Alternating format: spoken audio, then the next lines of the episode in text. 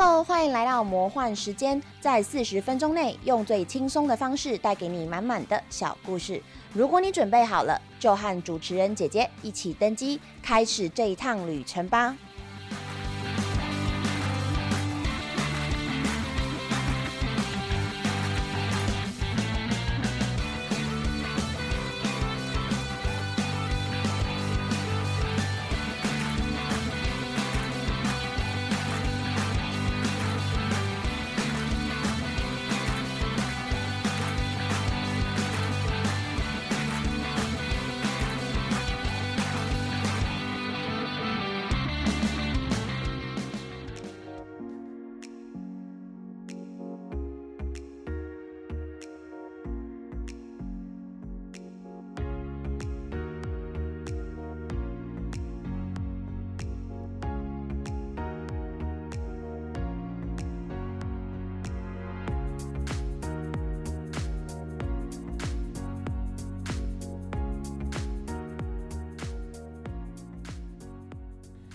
Hello，欢迎大家回到我们的节目《魔幻时间》，我是主持人姐姐。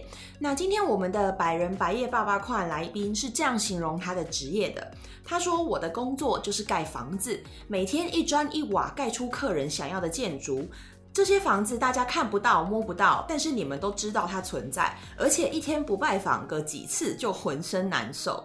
好，就是其实听起来。因为现在我们录制这个 EP 的时候，刚好适逢鬼月。其实鬼门已经关了啦，但是我觉得好像是有点纸扎屋的感觉。不过我想，聪明的听众们应该不会猜这个人是建筑师或者是室内设计师，因为其实我们所有的来宾都绞尽脑汁要混淆大家，他们都讲出他们职业就是最母汤的那一面，所以大家应该是不会往很正经的地方猜吧。那么我们现在呢，就直接来欢迎这一位在媒体业累积年资有五年，但是现在转换跑道在资讯业工作的青衣。嗨，我是青衣。好，那 青衣就是呃，我想请问一下。资讯业包含的范围其实蛮广泛，那不管是软体还是硬体相关的，其实都可以统称为资讯业范畴。所以可以请你再帮我们详细定义一下你的工作内容，还有你服务客户的主要的产业吗？呃，我主要工作的产业的话，其实是在是跟保险金融相关。那我主要服呃，我主要的工作内容呢，是包含像城市撰写，还有依照个案来进行案例测试，或者是个别单元测试，还有文件撰写，例如说一些测试报告啦、操作手册之类的。我可以问一下，那个个别单元测试是？呃，个别单元测试的话，其实就是像一个系统里面，它其实会有很多很多的小功能。那我们为了要确保这些功能都是可以运作的，那我们会就是。把他们一个一个特别捞出来，然后针对这些功能去做一些做全方位的测的测试，这样子，对对对，避免它可能上线之后会出错。哦，对。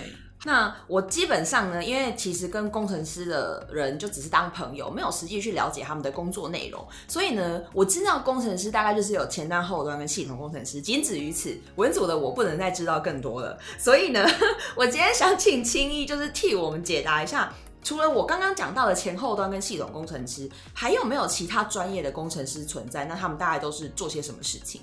嗯，工程师的话，其实面向很广。对，那呃，基本上的话，像如果大家很常看到像一般网站之类的工程师的话，他我们平常看到那些页面，可能就是是有前端工程师的部分来做一些串接，相对的就会有后端工程师，他是负责后面一些商业逻辑的撰写还有设计。那要串后端的话，但自然就还有另外一种，例如说像资料库工程师，他就是在公司里面可以说是非常宝贵的存在，要动到资料库都要经过他。对，那除此之外呢，还有例如说像全端工程师啊、网络工程师，然后还有介于业务和工程师之间的 pre sales，另外还有城市分析师、专案经理，甚至还有测试员的存在，这样。所以其实你们一个 project 背后，搞不好就真的有这么多人全部都要拉进去，然后为了完成这样一个专案。对，嗯，但是并不是所有人都会从头到尾都一直在这个 project 里面，有可能是这个阶段性，我完成我的任务之后，我就被调离去其他专案资源了。OK，所以基本上是看那个专案的配置、专案的需求，然后来调派人手。嗯，OK，那感谢你详细的说明。接下来我们就开始了解一下工程师的生态好了。其实我们常听到一句话叫做“工程师年薪很高，但是换算成时薪超级不值钱”。其实背后的意义就是工程师年薪很高，但是他们的工时也非常的高。对于这句话你怎么看？嗯，可能真的有一部分的生态是这个样子，但是如果是在我的公司的话，其实没有到这么夸张的地步。那依照专案的进度，还有客户类别的属性，才会有不同的状况发生。这样子，我我是没有很常加班，但是例如说像我们部门的城市分析师，他就很常加班。对，那他常常都是可能我八。我九点上班，已经看到他八点已经在公司了，或者是我六点下班的时候，发现他八九点怎么还在公司，我就怀疑他大概没回家吧？对啊，他是在公司露营吧？好扯哦！改天你可以帮我问他一下吗？就是请问你今天有回家吗？你有洗澡吗？有，我问过了，我问过了。所以他有回家吗？有，可是他家住很近。哦，好，所以他觉得反正加一下回家也很快。对，OK。所以基本上就是因为工程师主要啦，他们的工作都是在电脑前面完成，所以有些人就会觉得工程师好像就一直盯着电脑，也不管他们在做什么，反正就是觉得一个给人家一个很宅的概念。所以身为一个工程师，你对这样的说法有什么看法？你觉得自己很宅吗？然后你基本上你的同事是不是也是跟大家刻板印象会看到那些觉得他们很宅一样，还是觉得没有？不完全是，就有一些工程师真的很宅，对，就是除去工作，他们的生活都是几乎在电脑过，OK，打电动，然后例如还有热爱城市的，回家继续 coding 的，有，真的有。那他都在 coding 什么？coding 自己研发的东西，想要玩的东西，OK，他把他的一个娱乐兴趣在培养，对，好。厉害，对，非常就是非常就是非常的热爱这个行业这样子，对。然后那其他不热爱的呢？不热爱的话，也有也有很现充的啊，就是可能六点就跑走，然后去跟就是就是跟女友约会或跟男友约会之类的。然后有阳光运动型的，就是很容易就是看到他怎么怎么一个周末不见，然后怎么他的脸色又黑了两个度这样子。他可能跑去冲浪或跑去爬山，这又更黑了。好像有一些人就也是揪那种周末打球团，然后就打一整天，确实会有这样的状况。是因为平常好像没办法打得很尽兴。对，所以其实他们其实工程师的兴趣还是蛮多样化的，所以其实跟一般人没什么差，只是有些人会觉得。工程师带了一个电脑，感觉上盯着电脑时间很多，就擅自给他们冠上那种很宅的称号，其实不一定，就还是看个人。对，也许宅的宅的比例高一点点，但是其实大部分都没有差很多。对，那再来，我就是想要问一下工程师的性别比例，因为我身边的工程师，不管是朋友或者是我的工作的地方，大概就是处于一个十比一的状态。我们的部门里面几乎几乎看不到。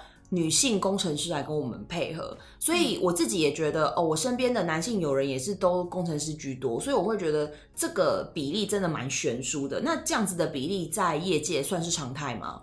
嗯，很多公司都会是这样子。可是如果是从我就是工作这个环境来看的话，也许是我们公司比较不是业界常态。对我们公司的话，男生女生的。就工程师的占比，大概女生比男生有到二比三的程度。当然，如果回顾我之前以前的上班的地方再来看的话，确实是男生的比例比较高，几乎清一色都是男生工程师。不管是前端、后端，不管还是系统还是资料库，都是男生居多。但是你现在这一间反而是比较平均的状态。对。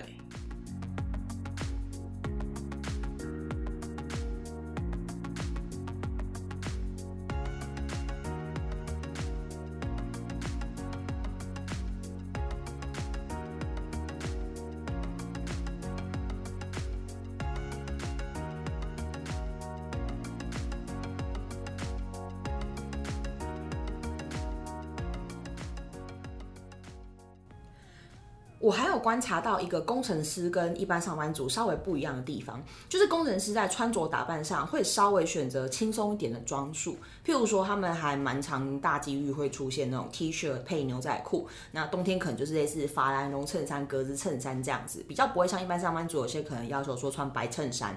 那关于服装选择，这是完全是个人喜好，还是他看公司规定，还是其实这是一个工程师的专门的服装语言呢？大概会看公司的规模决定，因为各公司都会有不同的规定。那不同的职位可能依照他的工作需求，又有不一样的穿法。那我们就是可以在公司的规定底下，然后做我们最大的变化这样子。用我现在待的公司当例子的话，其实男生主要还是以西装为主，就是衬衫、西装裤、皮鞋。那但是他如果不出去，就待在办公室里面的话，可以穿轻松一点。例如说，他进来之后。他可以换成拖鞋，或者是说他来公司的时候，他就是穿 T 恤、牛仔裤。但是当然你不能穿吊嘎或者夹脚拖之类，就是这样非常没有礼貌这样子。然后呃鞋子的话，尽量不要露脚趾。对女生的话，其实可以穿的比较轻松，因为她没有像男生那么自视说一定要衬衫的样子，但是一样是不能过于暴露。如果穿个什么超级小短裤或是小短裙，然后再配个超细肩带的。那就不是很适合啊，对。然后鞋子也是一样，不能露脚趾。但是如果要出去见客户的话，那还是要穿衬衫或者是套装。那依照呃之前跟一些主管还有曾经面试的时候，公司的主管给的经验的话，是可以参考 smart casual，就是大家可以上网稍微找一下，就是一些就是聪明穿着之类的。OK，所以是教你，譬如说活用自己衣柜里的东西，去搭出一个不失礼的出门装扮，这种感觉吗？对，OK，所以它是感觉上就是像日常生活中可以穿去上班的单品。这边我想要分享一下，就是呃，刚刚我有讲到台湾可能会觉得工程师都是穿 T 恤牛仔裤，那刚刚青衣这边也有讲说，其实也是可以穿啦，只是说出去见客户的时候，可能就会被要求换比较正式的，像西装那样的服装。我这一定要分享一下，以前我在北美工作的时候，那个时候。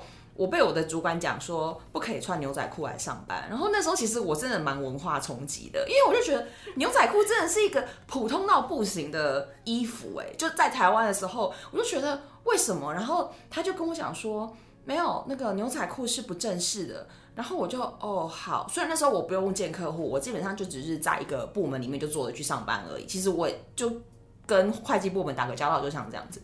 那出于礼貌，我就问他一下，我就问他说。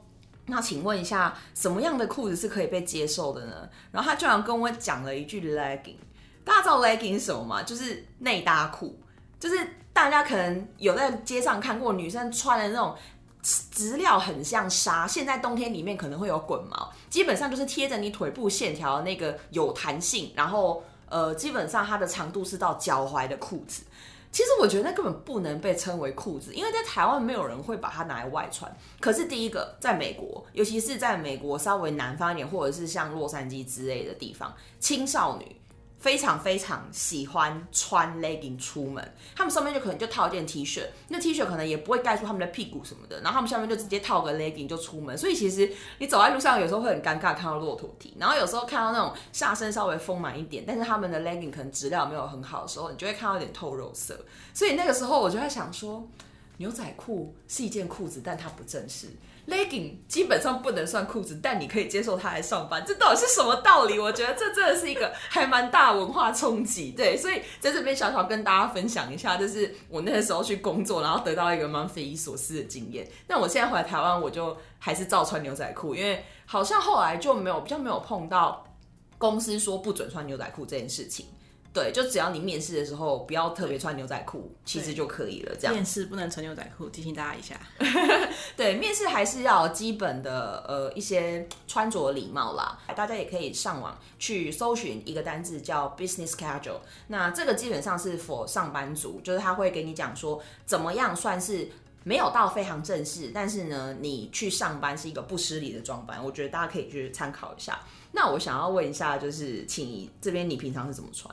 嗯，我平常的话其实就是穿有领子的，那它可能是衬衫，可是因为女装其实样式很多嘛，所以就是以有领子的短袖或者长袖为主，然后可能是衬衫的麻的材质或是之类的，对。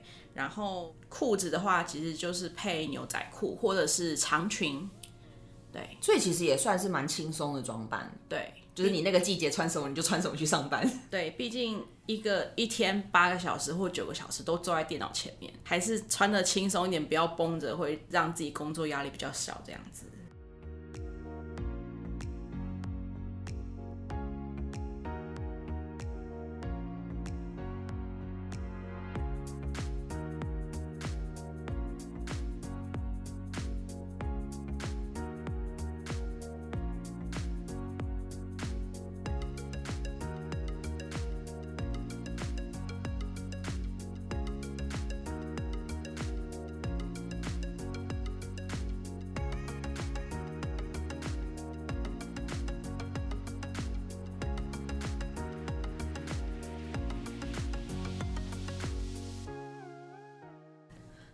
我现在选择当一个工程师，是不是真的一辈子就只能写程式了？还是就只要会写程式就可以？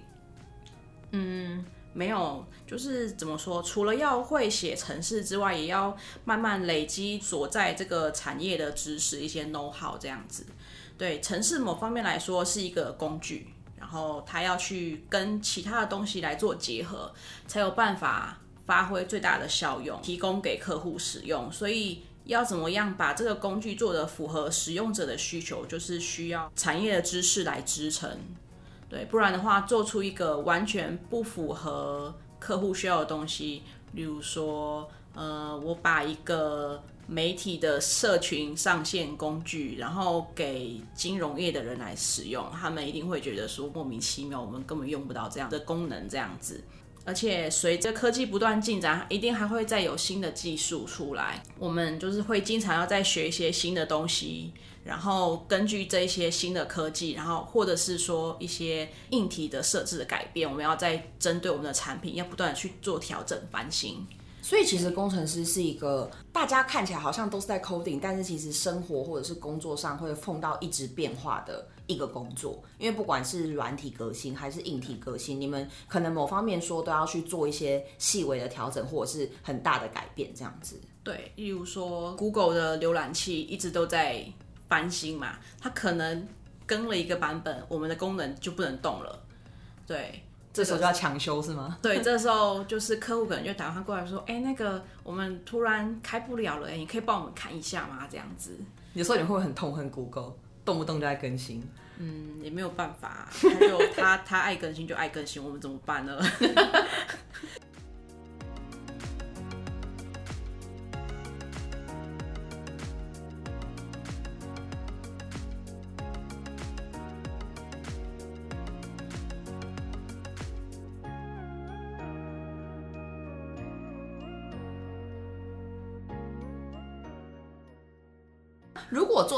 有没有机会转行，或者是转向管理职能？因为毕竟业务程度到一定的规模，其实就需要 PM 去存在，去控制一些资源的调度。那 PM 的选择，有时候他会直接升公司内有经验的工程师来担任，有时候会直接用外招的方式去招一些就是专业的管理者。但是他们有个共通点，就是刚才青也有所提到的，需要累积一定程度的业内 know how，他才能升任这个职务。所以关于工程师的职涯发展跟未来，他可以。做什么样的事情？有没有什么样的资讯可以跟我们分享？工程师的话，其实就是很多的分支嘛。主要如果是从升迁这个角度来看的话，它基本上就是分成两个。第一个就是我我不喜欢管人，我想要就是专注在自己 coding 的小世界。那他可能就是专门就是走高阶工程师、资深工程师这个方向。对他就不管，他就不想做管理职，但是他会不断的去精进自己的技术。然后来强化公司的产品，这样子，对。然后另外一一种的话，就是他可能会走管理职的部分。例如说，最简单的话，有一些工程师可能做一做之后，那他的主管可能就会指派他说：“哎，你要不要试试看？要跟客户接触，有可能就会转成城市分析师。”对。那在上一阶的话，如果经验够了。或者是说开始会带一些人的话，他有可能会变成就是专案经理，甚至有可能就是往 pre sales 的方向走。对，所以如果是选择在工程师这一方面继续精进的话，可能就是在 coding 的部分继续深造。那如果另外一方面他可能有碰到呃。像管理人的机会的话，他也选择这条路的话，他可能 coding 部分就会少一点，或甚至未来可能有机会不做，但是他就会变成比较是在调派资源，然后跟客户沟通这些东西。对。那如果要走可能分析师或是走管理职的话，可能就要在就应该说花更多的精力在呃，例如说了解时程的控管、专业的控管这一方面的知识，然后还有呃人才管理、任务管理。这一块，我 EQ 不够好的话，你很难去管得动下面的人。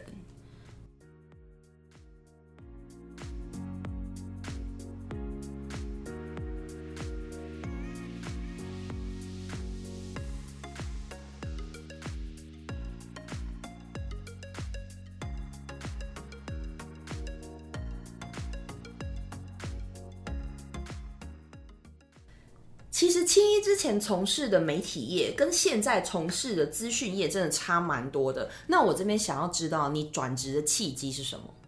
嗯，我转职的契机的话，其实是我之前的话是在媒体业当企划、网站企划、广告企划这一类，对，其实是隶属于业务部门底下。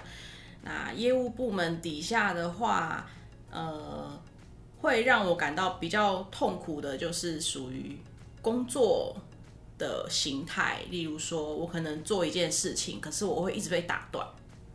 对，那就是这会让我非常的痛苦，我没有办法，就是同时一一个一个就是一个时间点里面，然后同时想很多件事情，或同时处理很多件事情这样子。对，然后再来的话，有可能是因为在企划这个工作要跟人很大量的沟通，那其实很消耗我的精神力，然后社交能量觉得一直被吸走，觉得不行了。就是每天社交都是能量都是见底，然后回到家什么都不想做，因为很累。对，然后直到后来有一天，一个月前跟我讲，一个月前跟我讲说这个计划不要做了，然后。直到下个月之后呢，距离原本原定这个计划要上线时间两个星期，然后跟我说这计划要做，我就突然觉得很靠北。我可以骂脏话吗？可以。我就突然觉得很靠北，没问题。所以就那那一天，我就突然恍然大悟，我想换工作。然后我打开了求职网站，我发现任何一个计划我都不想做。好，我就转职了，就这样。对，所以那时候就是。在原本的产业受够了，然后同样性质就挂气化这个东西的任何职位，你也看，你觉得不想做，没有兴趣，再也不想被虐待了，对，所以你就决定你要转职了。是的，那你怎么选择工程师这条路的？而且你转职的路上，这样应该要进修吧？那你是从一个有很多经验的媒体业的领域，一口气跳到你一个几乎完全不认识的领域，那你这样心境上有没有需要调试？嗯。对于资讯业这个领域的话，或者是说，就是对于一些 coding 的基本技术的话，我是从国高中的时候就已经开始有在接触了。因为其实国中就参加电脑社，就是那个时候已经开始国民教育都已经开始在学电脑，就是做做网页啊，对，做做网页，弄弄语法啊，像这种东西。然后高中也有参加错科技研究社之类的，对，然后大学。虽然说是走传媒的系所，但是我有另外再去修，因为通有些通识课也会开城市的课，所以就跑去修了像就 C 语言或者是游戏设计之类的，因为一开始还是对游戏比较有兴趣嘛。对，然后直到后来进了媒体业工作，我在自己自学 C 加加之类的，所以其实是我一路上都一直有在接触这一方面，只是后来才决定把它当成职业。对，那。在决定跳槽的时候，其实是有去进修的，就是有去问一些跟这个产业有关的朋友，还有就是因为媒体业的话，其实也有认识科技媒体人，对，那他也有推荐说，如果要去进修的话，去哪个地方进修比较适合，所以最后就选定了一家补习班，然后。找了一门我觉得还不错、我喜欢、有兴趣的语言，然后就去学了。你这样子学的过程中是很快乐的吗？还是会其实一直碰壁，还蛮痛苦的？呃，我学的过程中过得非常快乐。他在我旁边笑，哎，他脸上露出了满足微笑。我必须告诉大家，工程师真的脸上很少会出现这种笑容，就是。从从上课的时候吧，因为这是是本来就已经有点基础的东西，然后确定自己其实是有兴趣的东西了，所以就是学的都我可以很专心的上课，因为是我喜欢的东西。然后呃，我可以很快的就解决我的作业。然后因为我很明确的知道说我希望是朝这个方向前进，然后所以我就结合了，比如说可能最后要做什么东西，我我对我的需求很明确。所以我可以很快开发出来，完成我的作业。我记得那个时候青衣他类似在结业之前吧，他好像还在发了一个铺，就说他一直在快乐的帮自己最后的作业加功能这件事情，我应该没有记错。对，完全没有记错。而且那个时候好像类似就是一般人该睡的时间，要不然就是他睡不着又爬起来之类的，反正就是。感觉他真的非常非常乐在其中，就不觉得这是一份作业，也不觉得它是一个工具，他是真真正正的把它当成一个兴趣的感觉，当自己小孩在养。对，就是学到很多东西，所以就非常的有成就感这样子。对，然后即使是跳槽到就是真的转职了，进入一家公司做工程师，也觉得非常快乐。对，心情上完全没有需要调试的地方，因为就是在这样子的环境工作，其实大部分的时候都只面对电脑。S A 就城市设计师或者是主管在指派我工作的时候，通常都是件一件工作去完成它，才做下一个东西，这样子很符合我的工作上的步调。对步调这样子。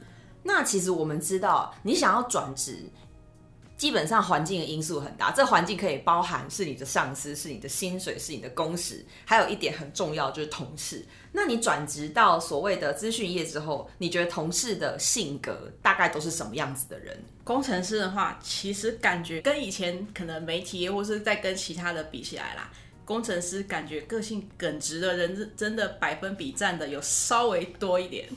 这耿直后面有没有负面的意思？说白什么什么木之类的，白木也是有，有稍微多一点，可是。可是基本上就是大部分的人就是讲话都是直来直去的，对，然后就是例如说他会直接讲说，哦，叉叉叉客户很机车，我可以不要去那他们那边嘛？就是有些人可能会是去驻点工作这样子，或者是说，呃，有些人会说，哦，这个东西很麻烦，我不太想做之类的，就是他们会很直白的对主管去表达他们这些工作内容的不愉快这样子，然后可能。可能正好也是遇到主管脾气也很好，然后就允许他们这样子闷闷这样子，对。然后可是 murmur 完还是要做啊。对他们就是其实他们就 murmur 完，他们还是很他们还是很认真把它做完。只是说可能不会说不满都往肚子里吞，他就是我不开心我就讲出来，讲出来我可能好了开心了一点，我还是去做了。对对对。为什么觉得这个性有点可爱？主管摸摸他们，然后就他们就好就继续做。是一群小狗吗？快乐给了肉条，然后他们就掉了肉条回去扣顶，就是这种感觉。嗯，我有听到一个说法，其实带工程师就像在带一群小鸡，在一个纸箱里面嘛，然后你点一盏那个小灯泡，很温暖，他们就会抱团在一起取暖。这是一个带有褒义还贬义的形容词呢？我现在真的不太确定了。表面上那个形象看起来是真的蛮可爱的啦，对，然后感觉上也很好控制，怎么回事？我觉得你主管其实还蛮腹黑的，他好像蛮知道怎么控制这一群人，对，可是他不是我现在主管，他是外面的主管，我澄清一下。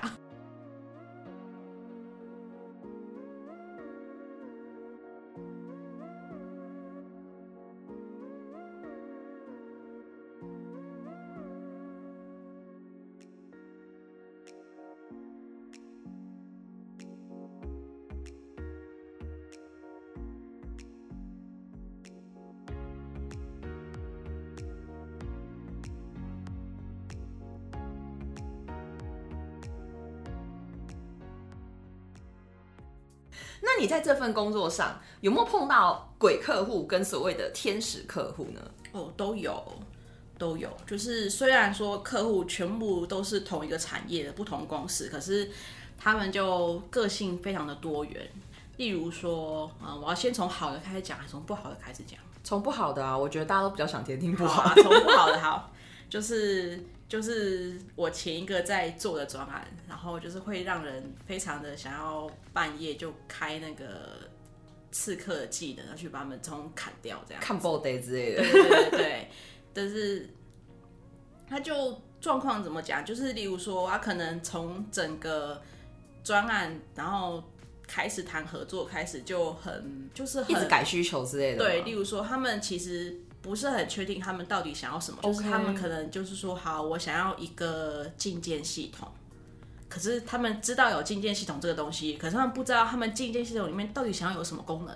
也就是说，我今天我知道要这个系统可以帮我处理这些事情，可是里面至于要什么栏位，我最终想要他帮我处理成什么样子，还一点概念都没有。对，或者是说他最终想要什么资料。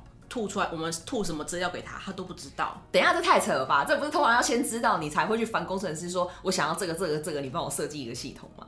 对他们就完全不知道，他们他们就会依照他们的感觉先提一个版本，然后呢，所以我们就照着开发啦。然后开发到一半，然后他们就说：“哎，这个不好，不好，不好，我要我要换，我我要换，我要换。”然后就提了另外一个版本，好痛就哦。哦，好吧，就砍掉重练嘛。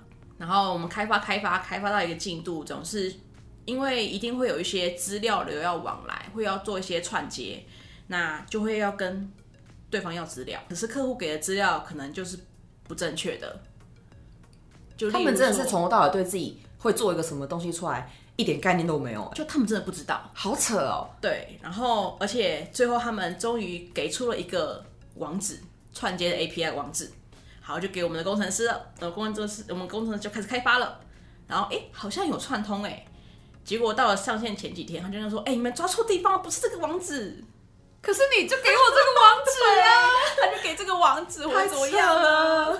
那我又能怎么样呢？我就好吧，就是只能就是在改啊。呃，因为这个客户他们比较庞大，对，船产的话就是比较层级比较多嘛，所以要跑很多东西。可是直到要上线前，客户都不知道，就是应该说是客户来跟我们接洽这个窗口，他都不知道这个东西要上，就是这个产品要上线的时候，他到底要跑什么流程，他都不知道。什么？就是例如说，我要申请，就是权限开通啊要权限开通啊，或者是要走墙开通对渠道什么的，，对，他都一问三不知。，对，然后直到我们拿东西去的时候，他跟我们说，哎、哎、这个好像要申请哎，他再过两三天，天哪，那东西不能准时上线，怪我喽！对啊，就怪我喽。可是他不让我们，他不让我们延时啊。天哪，这真的是鬼故事！我的天哪，每个行业只要是做乙方的，都会遇到这个状况，就是甲方一改再改，抱歉，我是甲方代表死。了都要改。其实我一开始做，我有意识到这个问题，因为我发现我只要一改需求，然后工程师就会跟我讲说，你重新发一张单给我。因为他们就是应该是说，他们也很怕做错事，他们也很怕多做事，多或者是说真的是弄错，所以他们会要求你只要改一个需求，就是重开单一张单给他。对这对我来说就是一个另外一个 loading。可是后来我就想通，因为发现不是啊，那对我来说是 loading 的话，对工程师来说应该也是个 loading，所以干脆一开始就是先搞清楚到底要做什么，然后先翻给他。那如果有一些东西，譬如说像呃。资料测试资料要倒进去或什么，那可以后面一点做，那就比较没有差。可是你一定要告诉他这个环节是包含在里头的，对，不然开发出来的东西会非常凄惨，对。这是有点或者可怕。是说，就是其实有时候需求改是很正常的一件事情，因为例如说，就是政府的法条改了，那可能因应这个法条或是这个资料，它就要新增某个栏位要做检查。对，所以这个改其实是很正常的事情。不过你像你刚刚讲到的话，其实如果你要改一个需求要开单是正确的，因为有的时候，呃，工程师可能开东西开发开发，他就搞混了。对，尤其是在甲方那个一而再再而三一直狂改的时候，对改对 改个三四五六七版的时候，我就不知道现在你要求的这个需求是要改哪个东西的版本。对，所以最好就是大家白纸黑字约定一下，然后不要给彼此找麻烦。我会这样说，对因为有时候你可能觉得我讲了，可是你根本没讲，然后工程师也觉得不对啊，你没有跟我讲，然后其实你有跟他讲过。对对，说真的，这个就是一个大家互相体谅。对，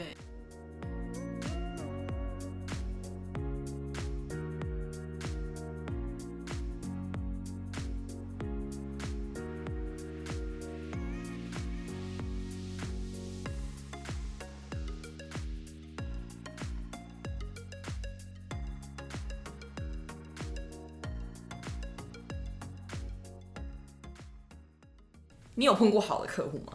有年初有遇到过一个，嗯，就是呃，他们其实在签约的时候很严格，从这个合约盖印章开始起算，四个月内这个产品要上线，如果没上线就罚款。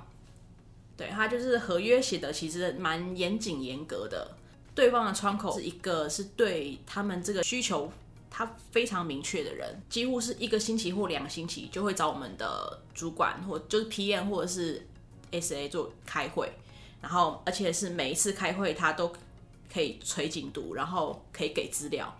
就是当我们说，哎、我们开发到这个阶段了，现在我们需要一些关于可能你们在作业上合约的资料，我们需要这个栏位，他可以很快很快就马上就提供我们这些栏位或是所有的资讯的东西，这样子。哇塞，这是一个好窗口，我觉得每个公司都要有一个。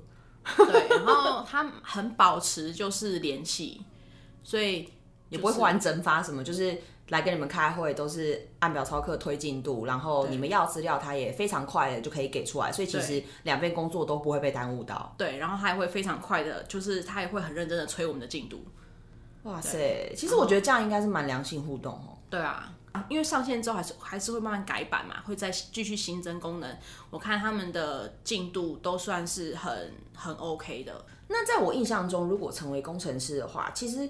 大部分好像都是说要从大学开始，比如说你选相关的科系啊，然后你就之后就一起一路念上去，毕业之后从事相关的行业。那今天像青衣这样子半途转职的案例，我真的觉得非常罕见。虽然其实你一直说自己有在接触呃 C 语言啊、社团啊这一类的，可是毕竟跟专业那种程度，其实还是有一点点落差的啦。所以我会觉得，嗯，你真的是我身边一个还蛮特殊的例子。那如果今天有后辈或者是朋友说，诶，他想要试试着转转看当工程师，那你会给他怎么样的建议，或者是你会觉得他应该要做好怎么样的心理准备呢？其实可以做的事情是，先找找看你身边有没有工程师的朋友，对，你要先直接的去了解说，就是其实工程师在做什么，对，你可以多问几个，就像最前面提到的，可能工程师他。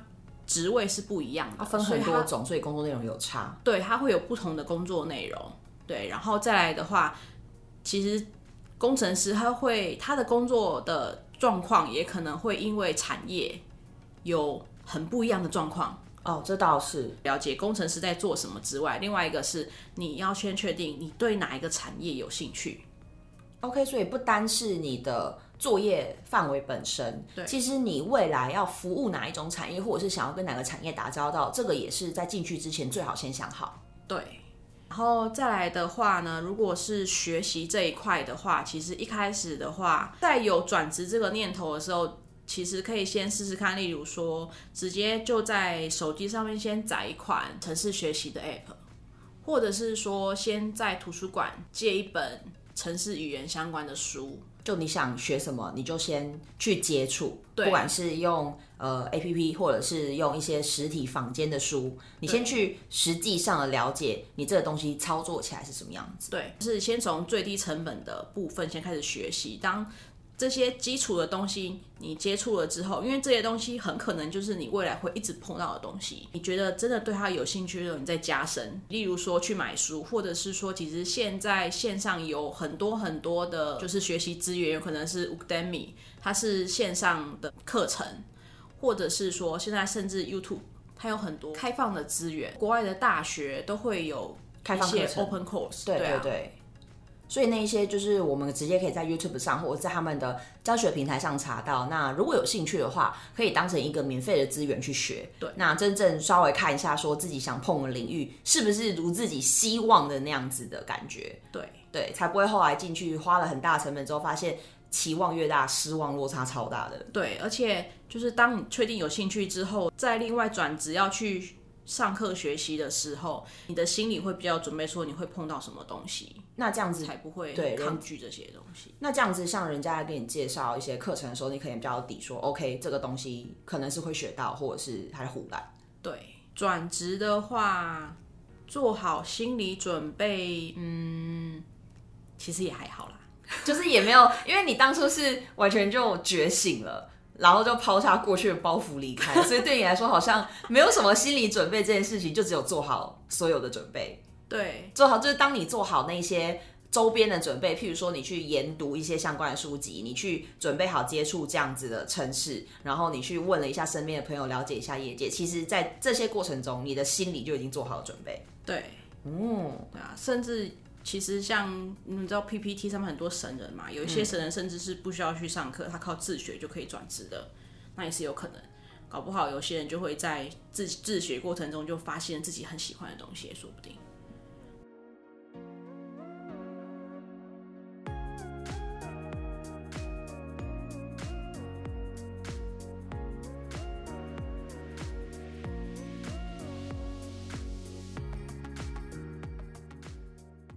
所以谢谢青衣今天在节目上跟我们分享这么多。那如果大家就是喜欢我们节目的话，可以在你收听的平台上订阅。如果对节目内容有任何的回馈，也可以透过听众信箱告诉姐姐。另外呢，就是我们现在经营的社群平台有扑浪、推特、脸书跟 IG，那欢迎大家用这些平台跟我们进行追踪跟互动。我们今天的魔幻时间就到此结束，非常感谢青衣，就是跟我们分享了很多工程师业内的一些事情，然后还有分享一下他当初从 A 领域跳到 B 领域，就是两个迥异的东西，但是他看起来还蛮乐在其中的。那也希望就是之后你工作还可以这么快乐顺利啦。好，谢谢。对，那我们就今天先到此结束喽，拜拜。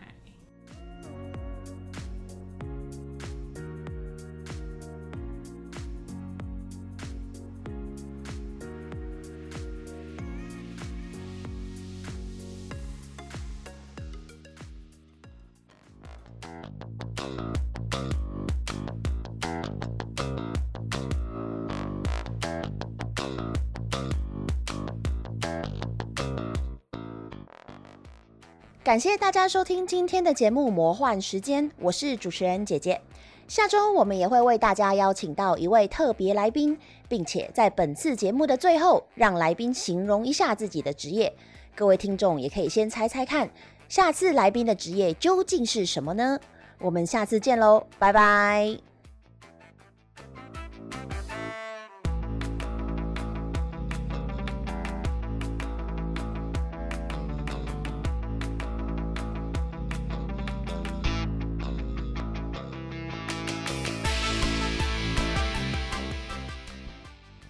我的职业是小时候不读书，长大就会当的